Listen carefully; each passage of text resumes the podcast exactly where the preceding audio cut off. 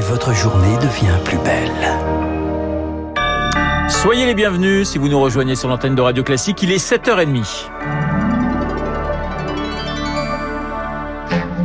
La matinale de Radio Classique avec Renaud Blanc. Et à 7h30, le journal nous est présenté par Charles Bonner. Bonjour Charles. Bonjour Renaud, bonjour à tous. À la une ce matin, la pénurie de main-d'œuvre touche également les boulangeries. Appel aux vocations, 21 000 postes sont à pourvoir. Vendeurs, boulangers, pâtissiers.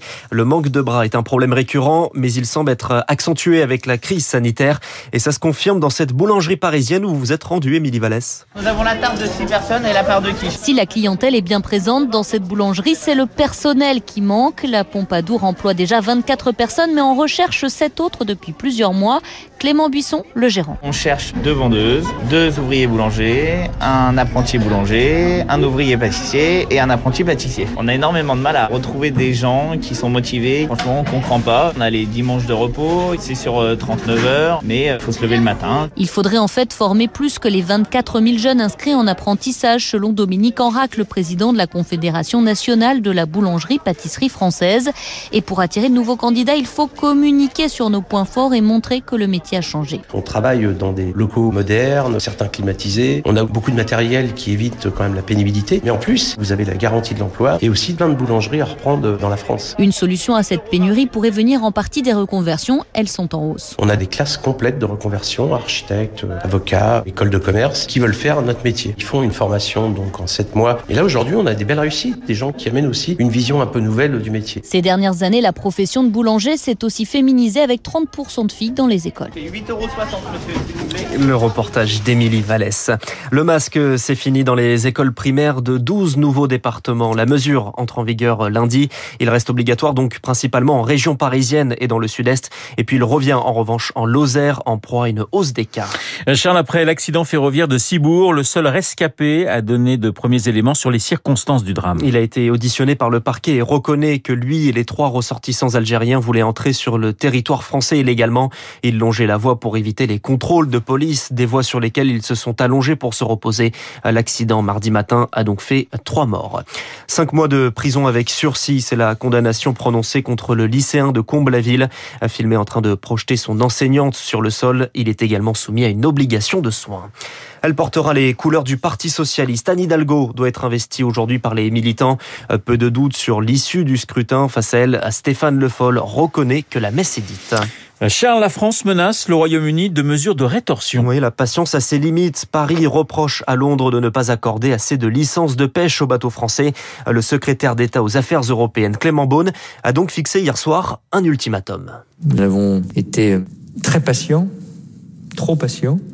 Nous en sommes venus avec la ministre de la Mer à la conclusion claire aujourd'hui que les Britanniques ne veulent pas donner un certain nombre de licences, non pas parce qu'ils manquent d'informations, mais parce qu'ils ont fait ce choix politique.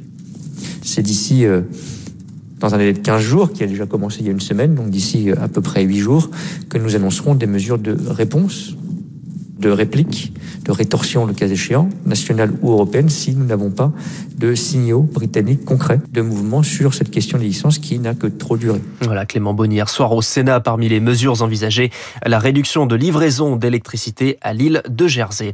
Dans le même temps, Bruxelles tente d'apaiser la relation avec le Royaume-Uni. La Commission européenne propose d'alléger les contrôles en Irlande du Nord. La province britannique a fait face à des difficultés d'approvisionnement depuis l'entrée en vigueur du Brexit. Pratiquement 7h34 sur Radio Classique face au changement climatique. Eh bien, le compte n'y est pas. Oui, c'est le constat dévoilé hier par l'Agence internationale de l'énergie. Cette organisation est une émanation de l'OCDE et à deux semaines de l'ouverture de la COP26 de Glasgow, l'agence appelle à des changements de politique, Marc Tédé.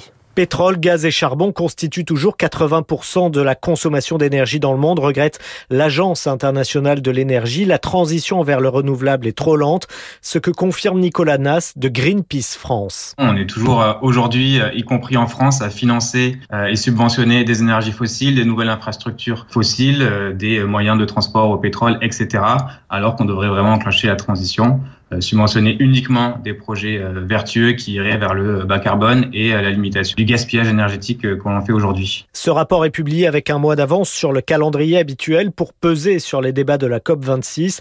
On peut y lire que les retards de la transition énergétique coûteront cher aux consommateurs, ce que détaille l'économiste Patrice Geoffron, spécialiste de l'énergie et du climat. Ces nouvelles énergies bas carbone ne progressent pas à un rythme suffisamment élevé et donc dans cet entre-deux, eh bien on peut être conduit à vivre ce qu'on observe à l'heure actuelle avec ce choc énergétique, une augmentation conjointe du prix du pétrole, du prix du gaz et du prix de l'électricité. Et pour l'éviter, les auteurs du rapport préconisent un triplement des projets énergétiques décarbonés dans le monde d'ici 10 ans. Les précisions de Marc Tédé. L'île de France en proie à un épisode de pollution particules fines aujourd'hui. La préfecture appelle à réduire la vitesse de 20 km à l'heure sur les principaux axes routiers. Charles, des milliers de sites bloqués hier à cause de la panne d'un hébergeur français. OVH Cloud, c'est le nom de cet hébergeur en proie de nouvelles déboires sept mois après l'incendie qui a touché son site strasbourgeois et surtout deux jours avant son, son introduction en bourse prévue demain.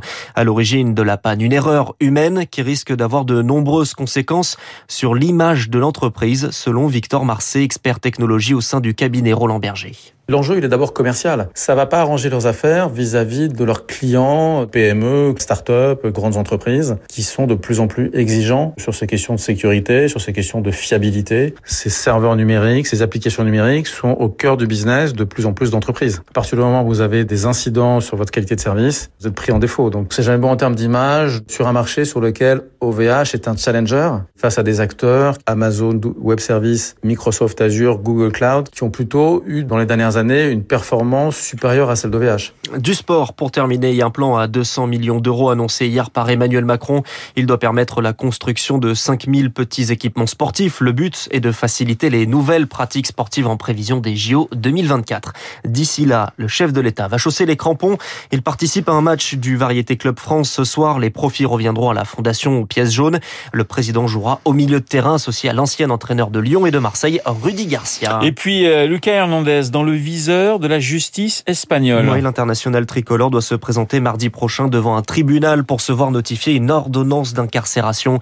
Il lui est reproché de ne pas avoir respecté une mesure d'éloignement après une condamnation pour violence conjugale prononcée en 2017 contre lui et sa femme. Le journal de 7h30 présenté par Charles Bonner que nous retrouverons à 8h30 pour un prochain point d'actualité. Je vous rappelle mon invité à 8h15, Jacques Attali, écrivain, économiste. Et puis comme tous les jeudis, vous retrouverez dans Esprit Libre Franz Olivier Gisbert pour commenter toute l'actualité. En attendant, à 7h37, eh bien, euh, dans un instant, les spécialistes, Renaud Girard, François Geffrier, l'international et les